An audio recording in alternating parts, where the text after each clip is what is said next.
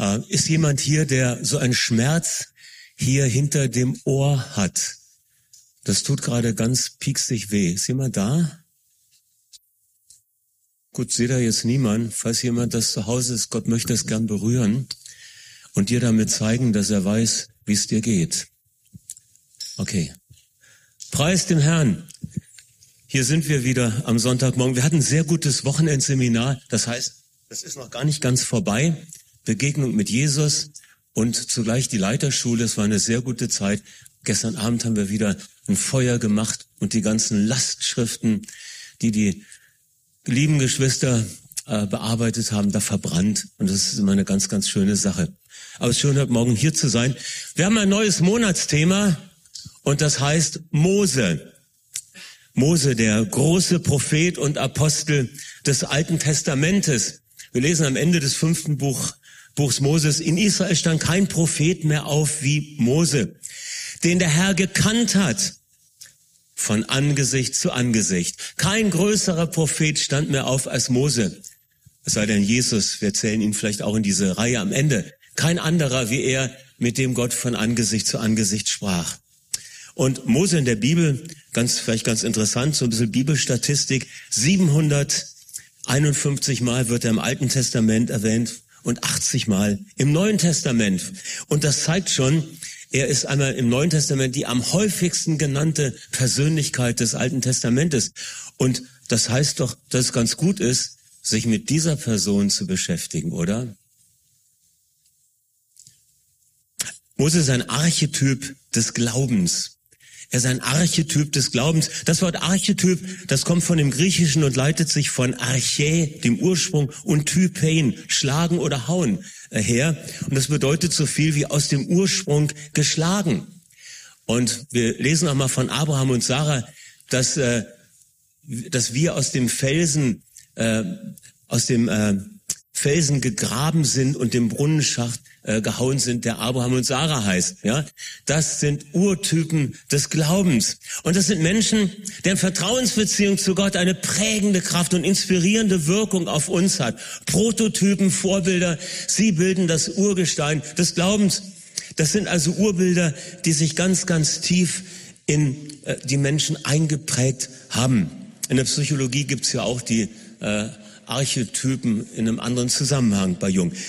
Es gibt ein Kapitel im Neuen Testament, in dem solche Urbilder für ein Leben des Vertrauens in Gott skizziert werden. Da werden Generationen von Vätern und Müttern des Glaubens vorgestellt. Und das ist das berühmte Kapitel Hebräer 11. Und unter all den dort genannten Persönlichkeiten ist eben auch die, die wir in diesem Monat zum Thema gemacht haben. Mose. Mose. Und in diesem Kap das Kapitel beginnt ja damit, dass gesagt wird, Glaube aber ist die Gewissheit des Erhofften und das Nichtzweifeln an dem, was man noch nicht mit Augen sieht. Und aufgrund dieses Glaubens sind all die alttestamentlichen Heiligen in ihrem Weg mit Gott bestätigt worden. Halleluja. Wisst ihr, wenn wir vom Glauben sprechen, dann geht das nicht um Richtigkeiten, so gedankliche, intellektuelle Richtigkeiten oder richtige Glaubenssätze. Die sind auch wichtig, deshalb gibt es so ein, ein, christliches Credo, so ein Glaubensbekenntnis. Aber wenn wir von Glauben sprechen und von Vorbildern des Glaubens, dann geht es nicht um Menschen, die Richtigkeiten über Gott und Welt gewusst und gesagt haben, sondern es geht um Menschen und Persönlichkeiten, die in einem vertrauensmäßigen, äh, in einem beziehungsmäßigen Vertrauensverhältnis zu Gott gelebt haben. Jakobus sagt mal, die Dämonen glauben an Gott und zittern. Also, aber wir vertrauen in Gott hinein und zittern nicht, sondern sind geborgen.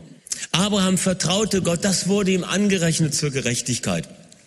Und für solch eine Lebenshaltung und Lebensweise des Vertrauens, ein Leben in der Nähe zu Gott, ist Mose ein Archetyp, ein Vorbild, ein Urbild.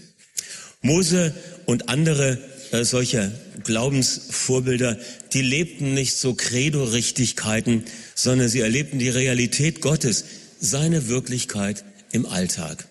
Ihr Lieben, wenn wir Mose anschauen, dann sehen wir, sein ganzes Leben ist geprägt durch Glauben. Das fängt ja schon an. Also wenn wir das mal lesen, was äh, sein Leben ausmacht, Wir können das äh, zusammengefasst finden in Hebräer 11, 23 bis 29. Lest mal vor. Durch Glauben wurde Mose nach seiner Geburt drei Monate von seinen Eltern verborgen, weil sie sahen, dass das Kind schön war und sie fürchteten das Gebot des Pharao nicht, welcher nämlich gesagt hatte, alle männliche Erstgeburt der Israeliten muss getötet werden. Durch Glauben weigerte sich Mose, als er groß geworden war, ein Sohn der Tochter Pharaos zu heißen. Ihr kennt die Geschichte des Mose. Das Kind wird nachher ausgesetzt auf dem Nil und die äh, Tochter Pharaos findet es und nimmt es als ihr Kind an. Und er zog es, Mose, er zog es vor, lieber zusammen mit dem Volk Gottes geplagt zu werden, als den zeitlichen Genuss der Sünde zu haben. Indem er die Schmach des Christus für größeren Reichtum hielt als die Schätze Ägyptens, denn er schaute hin auf die Belohnung. Durch Glauben verließ er Ägypten und fürchtete die Wut des Pharao nicht, denn er hielt standhaft aus, als sähe er den Unsichtbaren. Durch Glauben hat er das Passa gefeiert und die Bestreichung mit Blut ausgeführt, damit der Verderber der Erstgeburt sie nicht antastete. Durch Glauben gingen sie durchs Rote Meer wie durch trockenes Land, während die Ägypter, als sie es versuchten, vom Wasser verschlungen wurden. Vater, wir danken dir für dein Wort und dass du auch heute zu uns redest und uns lehrst, was uns nützt. Amen. Schau mal, in diesen Versen, da sehen wir so viele Facetten eines Lebens aus Vertrauen heraus. Äh, da wird deutlich, wie Glaube das gesamte Leben des Mose durchzog. Glaube, immer lebendig und lebensbezogen, niemals zur Routine erstarrt, bis zum Ende voller Dynamik.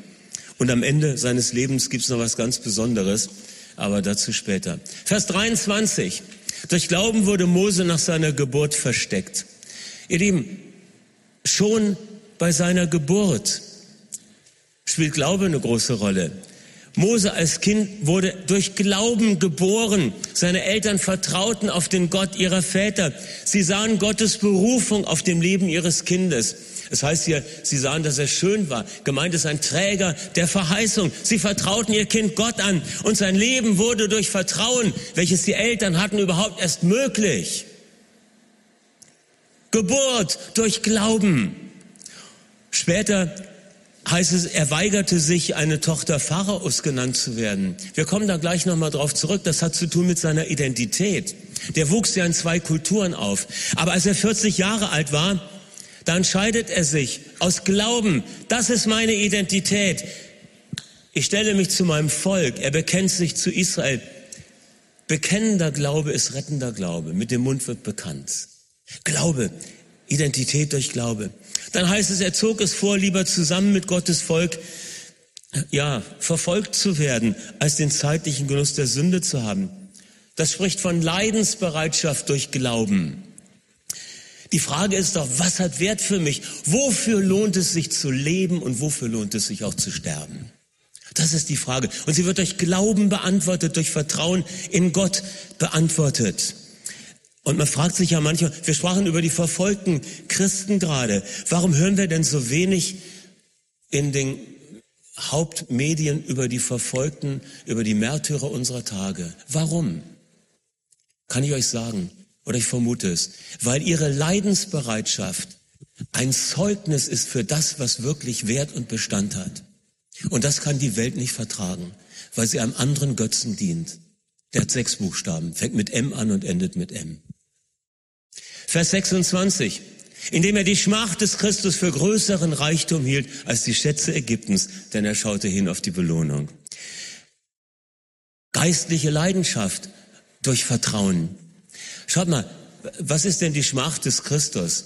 Das ist ja eine Chiffre, eine Umschreibung für etwas, äh, nämlich eine Umschreibung für das, was das Kreuz beinhaltet. Verflucht ist einer, der am Kreuz hängt. Der Tod am Kreuz ist schmachvoll.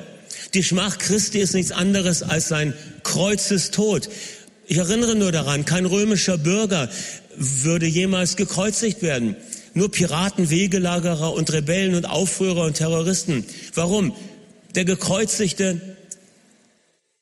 stirbt einen schmachvollen Tod, nicht nur wegen der grausamen körperlich, der körperlichen Grausamkeit, sondern er ist heimatlos am Ende zwischen Himmel und Erde. Er ist nirgendwo mehr daheim. Das ist die Schmach des Christus. Und, aber was sieht Mose hier? Was sieht Mose in dem, was Jesus für uns getan hat. Er sieht eine Liebe, die nicht von dieser Welt ist, die sich hingibt für den, der noch nicht nach Gott gefragt hat. Und das ist für ihn wertvoller als die Reichtümer Ägyptens.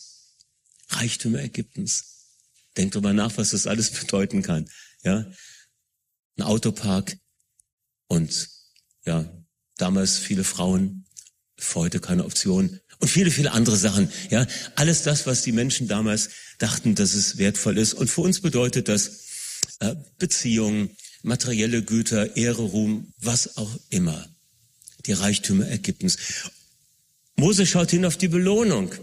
Hinschauen bedeutet nicht nur, ich streife mal mit den Augen drüber weg, sondern fokussiertes Hinschauen. Ja, wie die Taube, von der ich mal gehört habe, dass sie nur in eine Richtung schauen kann. Ja, fokussiert, intensiv betrachten.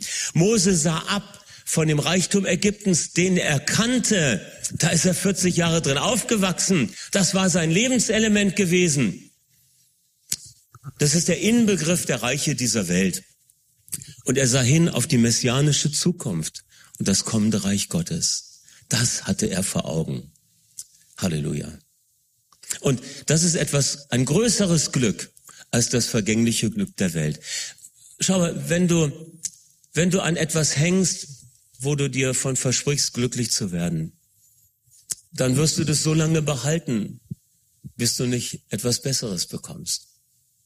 Aber wenn das Bessere kommt, dann ist es für dich nicht mehr wichtig. Dann gibst du das gerne auf.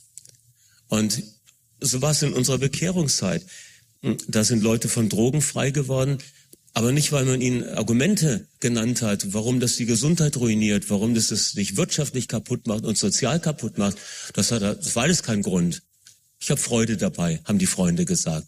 Aber als sie die Liebe Jesu kennengelernt haben, als sie gespürt haben, diese Großmütter auf der Straße, die diese Freaks suchen, die lieben uns ganz ehrlich und aus tiefstem Herzen und das ist keine Liebe von dieser Welt.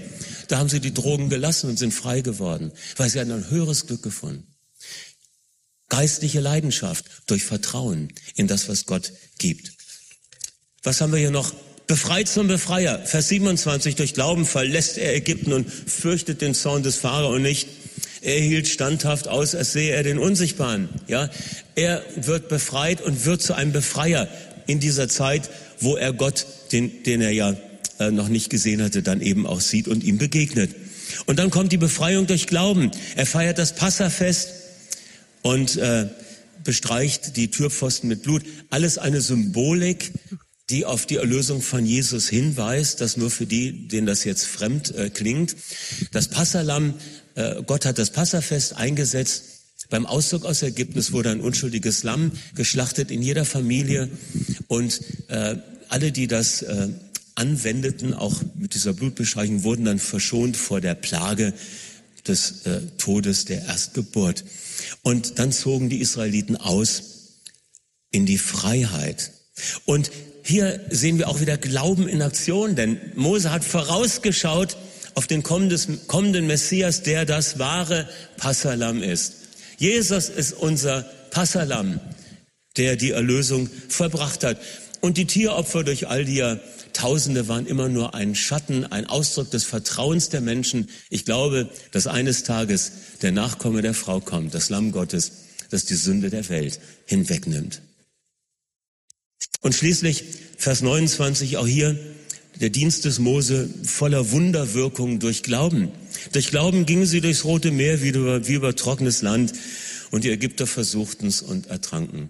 Ja, das nur so mal als Hinweis. Es gibt ja oft Menschen, die sagen, na ja, das war nur so gerade ein bisschen so fußhohes Wasser. Naja, äh, ist kein Argument, weil die Ägypter sind drin ertrunken. Ja, also von daher ist schon so, wie es in der Bibel steht. Okay. Glaube, der Wunder wirkt, in der Kraft des Glaubens Wunder wirken, Entfaltung der Charismen durch Glauben und Vertrauen. Das Leben des Mose. Glaube, die bestimmende Größe von der Geburt an bis hin zu dem großen Werk des Auszugs aus Ägypten.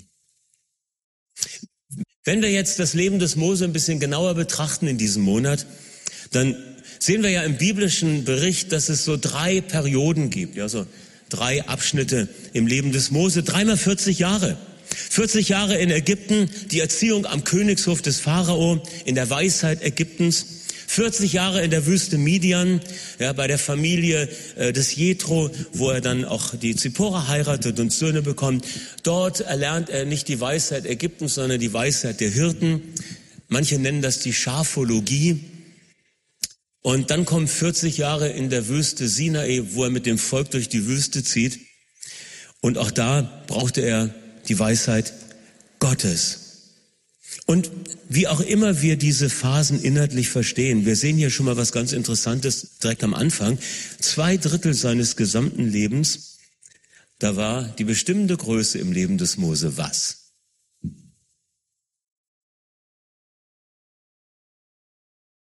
Zwei Drittel seines Lebens war die bestimmende Größe im Leben des Mose die Wüste.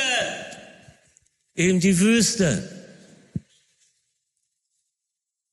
Ja. Muss man doch mal über Wüste nachdenken. Schauen wir mal die ersten 40 Jahre seines Lebens an. Zur Wüste kommen wir gleich. Wir müssen aber noch mal die ersten 40 Jahre kurz anschauen. Die ersten 40 Jahre, sie stehen unter dem Stichwort Identität. Ja, ich hatte ja schon gesagt, Mose wuchs in zwei Kulturen auf. Er war ein Hebräerkind und seine Mutter hatte ihn in eine Decke eingewickelt, die natürlich hebräische Folklore äh, darstellte. Das waren Symbole und Farben der Hebräer. Darin war er eingewickelt. Aber die Tochter Pharaos sieht dieses Kind und sie nimmt es auf. Und dann geschieht was. Er wächst auf am Königshof Ägyptens. Er hat die besten Lehrer, die es dort gab. Hochkultur, Zivilisation, von der wir äh, nur, ja, ich wollte gerade sagen, manchmal uns eine Scheibe abschneiden können von manchen Hochkulturen in ihrer Blütezeit, in ihrer guten Zeit. Ja, Hochkulturen kippen ja dann meistens auch, genauso wie die Imperien unserer Tage. Sehen wir gerade jetzt wieder ganz stark. Aber zurück zum Punkt. Wir sehen ja, Mose wächst in zwei Kulturen auf. In Ägypten, er wird aufgezogen in der Weisheit Ägyptens. Er lernt all das kennen, was man dort an Wissen nur haben kann. Er wird ausgebildet als Prinz. Er hat wahrscheinlich auch Kämpfe ausgeführt. Es ist nachher die Rede, dass er Werke getan hat, ja. Wahrscheinlich auch Kriege geführt, Feldzüge ausgeführt. Wie auch immer. Voll Ägypter. Und zugleich trägt er aber in sich dieses hebräische Herz. Und er wurde ja auch in seinen ersten Jahren, und das ist der Punkt, von seiner hebräischen Mutter aufgezogen. Denn was geschah, als sie das Baby fanden? Sie brauchten eine Amme, eine Nährmutter. Und die Schwester des Mose hat das ja beobachtet und sie war ganz clever und sagte, sagt zur Tochter Pharaos, soll ich dir eine Amme besorgen? Ja, ja, mach das. Und wen holt sie? Natürlich die leibliche Mutter des Mose. Und diese leibliche Mutter des Mose begleitet ihn durch die Kindheit. Sie ernährt ihn an ihrer Brust. Und natürlich weist sie ihn ein in die tiefen Wahrheiten des jüdischen Glaubens, des Volkes Gottes. Er wusste um den Bundesschluss, um den Bundesgott. Irgendwie hat seine Mutter ihm das mitgegeben. Und er hatte beide Dinge in seinem Leben. Und es kam dann der Punkt nach 40 Jahren, wo er eine Entscheidung treffen muss, was seine Identität ist. Was nehme ich als Identität für mich an? Ihr Lieben, manchmal ist es eine Entscheidung, dass ich mich, dass ich festlege, das will ich sein und das will ich sein lassen. Ist manchmal eine Frage, ja, wo gehöre ich hin? Wer bin ich eigentlich? Wer will ich sein? Manchmal hinken Menschen auf beiden Seiten. Sie wissen nicht, wo sie hingehören oder sie wollen es offen lassen bis zuletzt. Aber Josua sagt dem Volk Israel am Ende der Tage, entscheidet euch heute, wem ihr dienen wollt, den Götzen oder dem Bundesgott. Entscheidet euch heute, wem ihr nachfolgen wollt vom ganzen Herzen. Lass es sein oder lass es ganz sein, haben wir früher immer gesagt. Das ist was Wahres dran. Identität ist eine Entscheidung. Und Mose hat sich entschieden. Es heißt hier nämlich, er wurde unter, in Apostelgeschichte 7, in der Predigt des Stephanus, geht er auf den Mose ein. Da sagt er folgendes. Mose wurde unterwiesen in aller Weisheit der Ägypter. Er war mächtig in seinen Worten und Werken. Leute, der war anerkannter. Der sollte ja auch mal auf den Thron. Der war thronvoll. Er war für den Thron Ägyptens bestimmt. Ja, Gott hat einen anderen Thron für ihn. Aber er war für den Thron Ägyptens bestimmt. Er war mächtig in Worten. Ja, er wusste äh, zu sprechen und in Werken. Und da denke ich er hat auch Dinge äh, regierungstechnisch einiges dort geleistet. Als er aber ein Alter von 40 Jahren erreicht hatte, da kam es in seinem Herzen auf, nach seinen Brüdern und Schwestern aus dem Volk Israel zu schauen. Es kam der Punkt, wo die Frage da war, wer bin ich wirklich? Was ist meine Berufung? Wo gehöre ich hin? Und dann macht er sich auf die Suche. Er sucht seine Brüder und Schwestern auf. Und dann äh, kommt es ja zu diesem Vorfall, dass er mitbekommt, wie ein Ägypter seine Volksangehörigen unterdrückt und er schlägt ihn und dann muss er fliehen. Aber das ist äh, das Momentum und der Topic, äh, das Hauptthema der ersten 40 Jahre, das ist das Stichwort Identität. Und zwar im Sinne einer Entscheidung zur Identität. Zweiten 40 Jahre haben zu tun mit diesem großen Thema Wüste. Wüste steht über die zweiten 40 Jahre, über den zweiten 40 Jahren des Mose. Und lass uns mal einen Moment nachdenken über Wüste als Erfahrungsfeld. Es ist ja klar, dass es hier nicht um geografische Wüsten geht.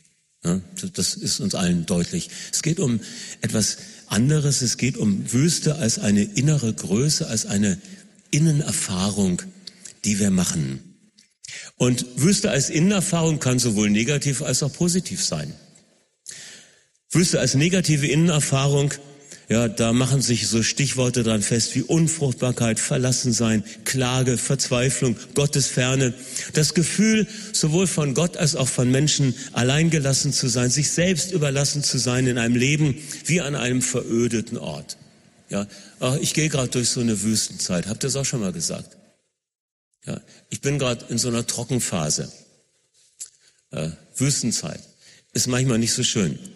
Und wenn wir uns in solch einer Wüstenstrecke befinden, wenn Wüste also negative Erfahrung für uns ist, dann kommt das ganz entscheidend darauf an, wie wir uns verhalten, damit die Wüstenstrecke am Ende für uns mit einer positiven Bilanz verbucht werden kann. Äh, wie man in der Wüste überlebt, da könnte man viel zu sagen. Das ist aber eigentlich ein anderes Thema. Deshalb werde ich das jetzt nicht, äh, werde nicht der Versuchung erliegen, das hier noch einzuflechten. Lasst uns Wüste als positive Erfahrung betrachten. Wüste als positive Erfahrung. Ihr Lieben, das, was uns zerstören will, das erlöst Gott für uns. Amen. Und die Wüste, durch die wir innerlich wandern, die wird für uns zu einer geistlichen Schule. Sie wird für uns zu einem Raum der Gottesbegegnung, wenn wir das wollen. Ja? Zu einem Ort der Stille und der Ruhe, der Abgeschiedenheit, wo wir aus dem Alltag herausgenommen werden. Ich meine, es ist ja, wenn wir über Wüste nachdenken und mal so Revue passieren lassen, was uns da begegnet ist, auch in der Bibel, ist ja nicht nur Mose, der die Wüste als eine prägende Zeit erlebt hat, als Vorbereitungszeit für das, was danach kommt, sondern Johannes der Täufer, Jesus und Paulus, die hatten alle längere Phasen in der Wüste. Und in der Tradition der Kirche gibt es auch die Wüstenväter. Das sind frühchristliche Mönche, die als Eremiten ein zurückgezogenes Leben in den Wüsten Ägyptens und Syriens führten. Und deren Weisheitssprüche sind ja legendär. Und auch in unserer modernen Zeit gibt es die Wiederentdeckung der Wüste als spiritueller Ort. In den, vielleicht kennen ein, einige alte Weggefährten, in den 70er Jahren, da gab es die Bücher von Carlo Caretto. Jochen und Moni, die nicken, die kennen das noch, ja, wo der Dornbusch brennt oder äh, wie das alles da heißt. Und das war äh, diese, das waren äh, katholische Geistliche, die eben äh, von Charles de Foucault geprägt waren, die kleinen Brüder Jesu. Und die sind in die Wüste gegangen, um dort äh, Gottes Stimme auch zu hören. Und es gibt einen Ort der positiven Wüstenerfahrung auch in unserem Leben. Okay? Es gibt Raum für positive Wüstenerfahrung in unserem Alltag. Ja, das war das Geheimnis bei Carettos. Sie sagten, wir können die Wüste in unserem Alltag der Betrieb, des betriebsamen Lebens kultivieren. Ja, deshalb war das echt gut. Wo, das, das heißt nämlich, dass wir einen Ort finden, wo wir mal zur Ruhe kommen, wo das ständig laufende Kopfradio im, äh, mal ausgeschaltet wird oder das Kopfkino, ja, dass das mal ausgeschaltet wird und dass wir die Wüste in uns entdecken als einen Ort, wo Gottes Wort uns berührt und sein Geist zu uns redet. Aber lass uns nochmal jetzt den Mose anschauen. Was hat denn die Wüste in ihm bewirkt? Was hat das denn bewirkt, dass er 40 Jahre da in der Wüste war? Er flieht aus Ägypten, kommt in die Wüste, kommt zu dem äh, Mann namens Jethro und seiner Familie, wo er seine Frau heiratet. Und dort hütet er die Schafe. Und was passiert noch? Was macht die Wüste? Die Wüste ist ein vierfacher Segen für Mose. Das erste, er ist allein mit Gott. Das ist echt gut, ne? Mal allein mit Gott zu sein. Wer weiß, ob er Gottes Stimme in Ägypten überhaupt hätte hören können. Da war ja zu viel anderes drumherum. Ja, er war allein mit Gott. Und er wurde zweitens ehrlich mit Gott. Er musste nicht mehr irgendwas äh, produzieren oder vortäuschen oder vorweisen, ist gar nicht mehr nötig. Ja, in der Wüste wirst du ganz, ganz ehrlich und bist du der, der du bist und verlierst auch deine Ambitionen, die menschlichen Ambitionen. Ich vergesse das nie, der Lester Sumrall, das ist ein bekannter Glaubensmann, äh, der sehr gute Dinge bewirkt hat. Und er hat mal im späten Alter, ich weiß nicht, wie alt er da war, 70, 80, weiß ich nicht mehr genau, schon hohes Alter, da fängt man eigentlich keine neuen Dienste mehr an. Ne? Ja, und Kaleb schon und Lester Samrel auch. Und was hat er gemacht? Gott hat ihm einen Auftrag gegeben, so ein äh, Speisungsprogramm zu initiieren. Und Lester hat dann mit Gott so diskutiert, Herr, warum soll ich das machen? Das sind doch andere, die können das viel besser, die sind in den Jahren ihrer Kraft. Hat Gott gesagt, nee, nee, ich mache das mit dir, weil du keine eigenen Ambitionen mehr hast und dich nicht mehr beweisen musst. Auch interessant. Das war bei Mose ähnlich. Ja, er hat da äh, wurde so ein bisschen ausgezogen von diesen Sachen und er wurde hungrig nach Gott. Er wurde hungrig nach Gott in dieser Zeit. Und es brauchte eben eine ganze Reihe von Jahren. Und schließlich wurde er demütig vor Gott, abhängig von ihm, freiwillig abhängig von ihm. Und dadurch wurde er auch frei von den Ängsten, die sein Leben ja bestimmt hatten. Er äh, war ein furchtsamer Mensch, er bezweifelte seinen eigenen Wert. Das wird da in diesem Dialog, den er mit Gott bei seiner Berufung führt, deutlich. Er hat Angst, äh, Gott zu begegnen. Ja, er hat Furcht vor anderen. Was, was werden die, äh, wie werden die reagieren, wenn ich mit diesem Anspruch komme, als Befreier aufzutreten? Und er hat, äh, sorgt sich um seine Fähigkeit. Ich kann nicht gut reden und äh, geht alles nicht. Äh, ich bin nicht mehr der ägyptische Held. Ja, aber das hat diese Wüstenzeit in ihm bewirkt. Allein mit Gott und um seine Stimme zu hören. Ehrlich sein mit Gott, nicht mehr irgendetwas vorweisen zu müssen, einen echten Hunger nach Gott zu entwickeln und sich abhängig zu machen von Gott und damit frei zu werden von der Abhängigkeit vor Menschen und ihrer Meinung. Das hat die Wüste Positives in ihm getan. Es gibt drei Herzensveränderungen durch die Wüstenerfahrung generell, nicht nur bei Mose. Das erste, Mose und das Volk Israel, sie werden in der Wüste gekaschert. Aber was ist das denn jetzt schon wieder? Gekaschert, habe ich noch nie gehört. Okay. Äh, Kaschern, das ist der Vorgang, bei dem vor dem Passafest nicht koschere Gegenstände gereinigt werden und koscher für das Passafest werden. Und es gereinigt bedeutet, äh, gekuschert bedeutet vom Sauerteig gereinigt. Ja, das heißt, vor dem Passafest wird in jedem israelitischen Haushalt das Haus geputzt, dass nicht ein Krümel Sauerteig noch irgendwo zu finden ist. Sauerteig ein Bild für die Sünde, für das Falsche, für das Verkehrte. Fegt den alten Sauerteig raus, sagt Paulus. Ja, das ist das Bild. Und in der Wüste wird das Volk gekaschert. Es wird vom Sauerteig gereinigt. Sie legen das Alte ab und sie erfahren Gottes Versorgung Tag für Tag. Brot vom Himmel. Das heißt, die Wüste wird zu einem Ort der Herzensoffenbarung und der inneren Erneuerung. Ein Frühjahrsputz machen ja unsere Hausfrauen auch oft oder die Männer, die dann helfen oder Hausmänner sind. Frühjahrsputz bedeutet, es ist alles wie neu. Gekaschert werden von Gott in der Wüste, das ist eine innere Erneuerung. Ein Prozess, wo wir mal so unser Leben durchleuchten lassen. Äh, viele machen das ja bei ihrer Bekehrung in Form einer Lebensbereinigung. Aber manchmal ist das auch wichtig nach einigen Jahren Nachfolge Jesu, dass man sich mal Zeit nimmt und sagt, Gott, ach, geh mal durch mein Leben. Ein Freund von mir, der Peter Chang, früher Pastor der Grace Church in Düsseldorf, erzählte mir vor längerer Zeit, wie er 40 Tage auf dem Gebetsberg war mit Fasten und Beten und wie er durch eine ganz tiefe geistliche Erneuerung gegangen ist.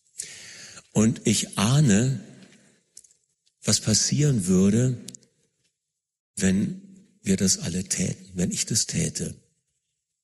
Ich glaube, da brauchen wir auch Mut dazu. Aber es lohnt sich. Es führt zu einem gereinigt und erneuert werden. Israel, Mose, sie werden gekaschert in der Wüste. Okay, äh, geistliche Erneuerung. Johannes der Täufer wird in der Wüste zu einer Stimme. Auch das kann in der Wüste passieren. Du wirst zu einer Stimme. Die Wüste als Ort der Zubereitung, der Schulung und der Formung im Verborgenen. Und Johannes wird zu einer Stimme. Was mich an diesem Mann immer fasziniert hat, das ist nicht sein Habitus mit äh, Heuschrecken essen und äh, Fellmantel und dass er ein bisschen wild aussah. Das ist ja nur vordergründig. Was mich an dem Mann beeindruckt, das ist doch vor allem das, dieser Mann ist kein Echo, dieser Mann ist kein Widerhall, dieser Mann ist eine Stimme. Er hat nicht nur eine Stimme, er wird selbst zu einer Stimme. Sein ganzes Sein spricht zu seiner Generation. Was seid ihr denn gekommen zu sehen und zu hören? fragt er die Leute, die in die Wüste rauskommen. Eine Stimme, die da ruft. Ja, sein ganzes Sein war eine Botschaft Gottes. Ihr Lieben, was würde passieren, wenn Menschen die Wüstenerfahrung suchen, wenn Menschen aus unseren Reihen die Wüstenerfahrung suchen und sie kommen als eine Stimme zurück für unsere Generation, eine Stimme für Bereiche unserer Gesellschaft, um dort eine Posaune Gottes zu sein, ein Trumpf Gottes zu sein. Das Dritte, was passiert in der Wüste, sehen wir bei Jesus. Er kommt aus der Wüste in der Kraft des Geistes. Das ist eine spannende Sache. Die Wüste als Ort der Prüfung und des Überwindens. Nachdem Jesus erfüllt wurde vom Heiligen Geist, Lukas 4, äh, Vers 1, da geht er voll des Heiligen Geistes in die Wüste. Er wird erfüllt mit dem Heiligen Geist nach seiner Taufe in die Wüste geführt. Und dort wird er versucht, mit ähnlichen Versuchungen, wie sie Adam hatte, macht er das alles im Grunde rückgängig, ja, durch sein äh, richtiges Handeln. Und er wird dort versucht, und dann heißt es am Ende dieser Zeit, kommt er in der Kraft des Geistes aus der Wüste. Er geht voll des Geistes in die Wüste und kommt in der Kraft des Geistes heraus. Wenn du mit dem Geist Gottes erfüllt bist, frag doch mal den Herrn, ob du in eine Wüstenzeit, geistig gesprochen, hineingehen sollst, nicht um erfüllt zu werden, das bist du jetzt schon, aber um dann in der Kraft des Geistes herauszukommen. Und dann beginnt sein öffentlicher Dienst. Und die Herausforderung an uns ist doch ganz klar, dass wir nicht nur Erfahrung äh, suchen und die Erfüllung des Geistes erleben, sondern dass wir aus der, dem Erleben des Wirkens Gottes an unserem Herzen in der Kraft des Geistes dann auch auftreten können. Denn in dieser Wüstenzeit wird ein Depot an Kraft in uns eingespeichert und eingelagert. Das sind drei Herzensveränderungen durch die Wüstenerfahrung. Reinigung und Erneuerung. Eine Stimme werden in der Kraft Gottes auftreten können. Das heißt, Wüstenzeiten haben ihren Segen. Amen. Und sie bleiben uns ja auch nicht erspart. Und ganz klar, Wüste kann für uns räumlich sein oder zeitlich. Ja, es kann ein äh, räumlich sein in dem Sinne, dass du auf den Gebetsberg gehst oder irgendwo dich einschließt in einem Zimmer. Es kann aber eine Lebensphase sein, wo du ganz besonders Dinge lässt und dich fokussierst. Und das macht uns koscher für Gott, angenehm für ihn. Er findet dann keinen Makel mehr, keinen Sauerteig. Es macht uns zu einer Stimme in unserer Kultur und also, also er macht uns zur Herausforderung zur Welt und lässt uns dann gestärkt aus dieser Zeit hervorgehen, so dass wir dem Teufel die Stirn bieten können. Also, die Herausforderung ist, ein Ja zur Wüste zu sagen. Es könnten wir hier auch schon Schluss machen, aber ich muss doch noch zwei Sätze sagen zu der Zeit danach. Weil der Weg Gottes, ihr Lieben, und das ist das Gute, der Weg Gottes geht immer über die Wüste hinaus. Amen. Leute, das ist so begeisternd. Der Weg Gottes geht immer über die Wüste hinaus. Gott hat immer noch einen Weg. Der Gott, der das Meer geteilt hat, hat immer einen Weg. Amen. Leute, es gibt einen Weg über die Wüste hinaus. Und das ist der Weg in das verheißene Land als die sichtbare Erfüllung von Gottes Verheißung hier in Raum und Zeit. Das ist, was wir uns wünschen. Und es gibt einen Weg über die Wüste hinaus, auch über das Sichtbare hinaus, nämlich als ein Leben in der Realität des Unsichtbaren, als ein Leben in der Freundschaft mit Gott. Und das ist die Botschaft von Mose an dich und an mich.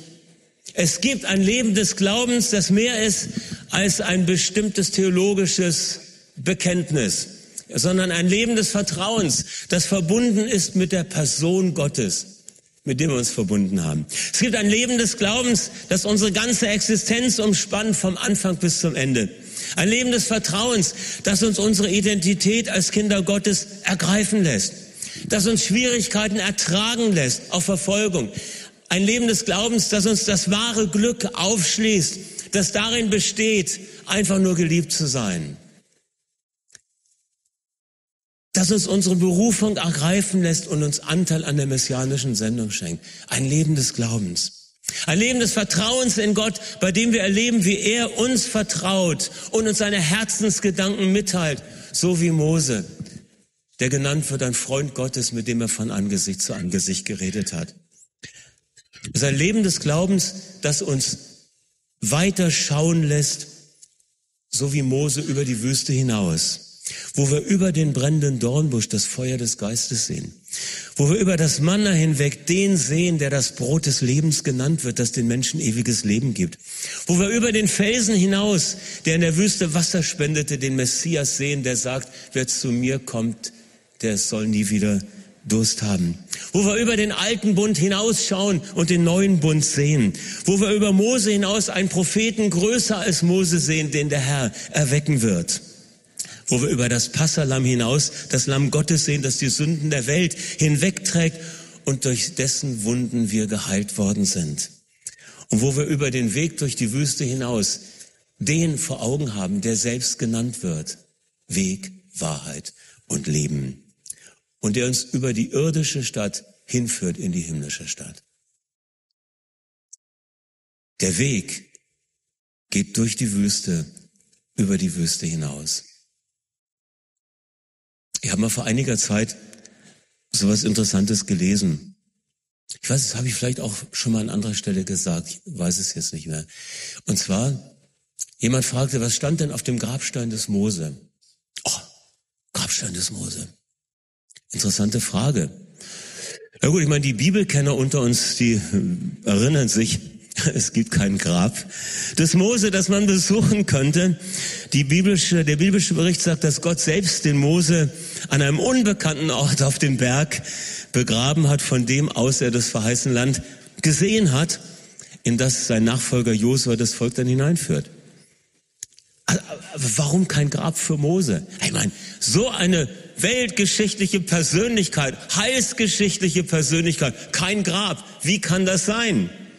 Ich meine, vielleicht kennt Gott so, so sehr gut die menschliche Schwäche und er wollte nicht, dass diese Ruhestätte so ein Wallfahrtsort wird. Das könnte sein. Also es gibt so, wie auch immer, es gibt keine Grabinschrift im buchstäblichen Sinne. Es gibt kein Grab. Aber wir könnten ja mal überlegen, wenn es denn ein Grab gäbe, was würde dann darauf stehen? Wie wäre es zum Beispiel mit hier ruht Mose, der große Prophet und Apostel des Alten Testamentes. Klingt nicht schlecht. Der erste König Israels. Mose, der Volksbefreier. Oder Mose, der große Diener Gottes und Gesetzgeber seines Volkes. Passable Grabinschriften wären das. Oder andere Aussagen, die alle irgendwo, wie diese auch, mit seinem Wirken, mit seinen Taten zu tun haben. Aber ihr wisst es, nein, so etwas finden wir nicht. Es gibt sie nicht, obwohl all das stimmt. All das war er ja wirklich. All das ist er ja. Gibt es auch keinen Grabstein? Vielleicht gibt es eine unsichtbare Inschrift oder Überschrift, so ein Fazit Gottes über dem Leben des Mannes Mose. Und das haben wir ja schon gehört. Mose, der Freund Gottes. Der Herr redete mit Mose von Angesicht zu Angesicht wie ein Mann mit seinem Freund. Auf dem göttlichen Grabstein des Mose, wenn er diese Inschrift tragen sollte, dann sehen wir etwas. Dort werden nicht seine Taten beschrieben und benannt, sondern das, was er war. Es geht nicht um das Tun, es geht um das Sein. Und darin ist Mose für uns das große Vorbild. Mose, der Freund Gottes, das ist es, was er ist. Ein Vorbild für uns alle, ein Archetyp, ein Vorbild des Vertrauens in den Unsichtbaren, der ihm aber von Angesicht zu Angesicht begegnet ist. Indem ich denke, es ist Zeit, zwei Entscheidungen zu treffen. Es ist unterschiedlich für jeden Einzelnen heute Morgen hier, auch für die, die zugeschaltet sind. Die erste Entscheidung ist eine Entscheidung zur Identität. Ich sagte das ja vorhin. Mose musste sich entscheiden, wo er hingehört. Und ich denke, dass auch wir herausgefordert sind, ich glaube, dass du herausgefordert bist, dass ich herausgefordert bin, ein persönliches Ja zu Gottes Plan und Ruf zu geben. Und zwar in dem Sinne, Gott hat keine Enkelkinder. Das wurde mir so wichtig in dem Zusammenhang. Du musst dich entscheiden, ob du ein Kind Gottes sein willst oder nicht. Es reicht nicht aus, dass du Sonntag für Sonntag zur Gemeinde kommst, weil du in einer frommen Familie aufgewachsen bist oder weil dein Ehepartner gläubig ist und du äh, das irgendwie auch gut findest. Aber wichtig ist, dass du dich entscheidest, ich will nicht nur wohlwollend sein dem Glauben gegenüber, sondern ich will dazugehören. Ich will Teil des Volkes Gottes sein. Ich will zur Gottes Familie hineingeboren gehören. Nicht nur angängen. Gott hat keine Enkelkinder. Und vielleicht bist du aufgewachsen im christlichen Glauben und hast den Gott der Kindheit irgendwo ein Stück verloren. Aber du hingst auf beiden Seiten und für dich ist es heute entscheidend, dass du sagst, ich entscheide mich, wer ich sein will. Der Glaube deiner Frau, deines Mannes, deiner Eltern rettet dich nicht. Entscheide du, wo du hingehörst. Und heute ist der Tag der Errettung. Es ist ein Tag zur Entscheidung, wer ich sein will. Welche Identität ergreifst du? Es gibt da kein Hybridwesen. Funktioniert nicht. Es gibt nur ein Entweder oder ein Oder. Und ich denke, es ist klar, wofür wir uns entscheiden sollten. Es gibt ja nichts Besseres. Und das Zweite, das ist die Entscheidung zur Wüste. Vielleicht hatte ich das angesprochen, was die Wüste als spiritueller Ort bewirken kann. Und du spürst, Gott ruft mich in die Wüste. Dann mach ein persönliches Ja zur Wüste als Raum der Begegnung zu dem, was du im Herzen trägst. Und such den Ort, wo der Dornbusch brennt. Ja? Das Stichwort bei der ersten Entscheidung ist, Gott hat keine Enkelkinder, keine vermittelte Zugehörigkeit zu seinem Reich sondern nur eine direkte. Ja, du wirst direkt hineingeboren, du ergreifst es direkt. Und die zweite Entscheidung ist die, dass du den Ort suchst, wo der Dornbusch brennt, wo Gott sich offenbart in der Wüste. Und ich würde gerne jetzt an der Stelle auch einen Aufruf machen und äh, euch einladen. Wenn Menschen hier sind, die sagen, ich muss meine Identität heute neu festmachen, ich habe gehinkt auf beiden Seiten bisher, aber heute ist die Zeit des Hinkens vorbei. Ich treffe eine klare Entscheidung für Jesus, für das Reich Gottes in aller Konsequenz, mit all dem Segen, der damit verbunden ist. Ein Ende der seelsorgerlichen Dauerbrenner bedeutet das nämlich. Ja, dann wird Klarheit geschaffen. Dann lade ich dich ein, dass du hier nach vorne kommst. Einige werden dann da sein, für dich beten. Die Musiker können gerne nach vorne kommen. Und alle die, die spüren, für mich ist es dran, dass ich die Wüste suche, als ein Zeichen, dass ihr das äh, euch vornehmt, kommt hier auf diese Seite. Und dann werden wir kurz von hier vorn beten und der Herr wird euer Herz berühren. Entscheidung zur Identität. Ergreifen, es bedeutet auch den Plan Gottes und seine Berufung neu zu ergreifen. Es geht nicht nur um Bekehrung, aber auch. Ja, komm hier nach vorn und wenn du die Wüste suchst und sagst, ich entscheide mich dafür, Wüstenzeit als erlöste Zeit wahrzunehmen, dann komm hier nach vorne, dann können wir dafür beten. Halleluja. Danke, Vater.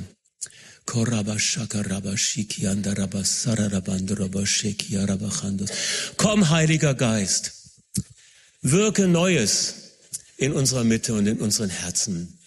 Vater, wir danken dir, dass dein Auge ruht auf, ja, diesen kostbaren, ja, Männern und Frauen hier in diesem Raum. Und wir danken dir, dass du sie rufst an dein Herz. Danke, Vater. Identität, Eindeutigkeit, Zugehörigkeit, die Entscheidung zur Wüste. Halleluja. Ladet den Geist Gottes ein, dass er euch hilft, in die Wüste zu kommen in dieser positiven Hinsicht. Der Herr wird es tun. Muss nicht warten, dass jemand zu dir kommt. Der Herr ist hier und er sieht dein Verlangen. Danke, Herr. Könnt ruhig leise was spielen. Shakaria Rabadarabaseche. Ihr Lieben, die ihr hier im Saal seid und jetzt nicht persönlich angesprochen seid in dieser Entscheidung, bitte steht doch auf und streckt segnend eure Hände aus und lasst uns ja Gott anbeten Shakarya saraba jendere ben yaraga sandara banyanduru. Shurya rabasiki arabaraba jandere. Ranana masura diero vachavenu. Sokara derere borabandando sela. Vater, wir danken dir für klare Entscheidungen. Wir danken dir, dass du dich zu jeder Entscheidung stellst und dass du Identität stiftest als Kind Gottes. Danke, Herr. Vater, wir danken dir für all diese kostbaren Schwestern und Brüder, die sich entschieden haben, die Wüste zu suchen, um dich zu finden. Du hast gesagt, wenn ihr mich von ganzem Herzen sucht, ich lasse mich von euch finden. Ich bin schon da. Ich erwarte dich. Der Herr sagt, ich erwarte dich. Ich habe so viel Gutes vorbereitet. Ich will dir meine Herzensgedanken aufschließen. Will dich sehen lassen, was ich sehe. Will dich hören lassen, was der Himmel redet. Danke, Herr. Danke für den offenen Himmel. Offener Himmel in der Wüste. Halleluja. Danke, Vater. Korabashis, ich wandere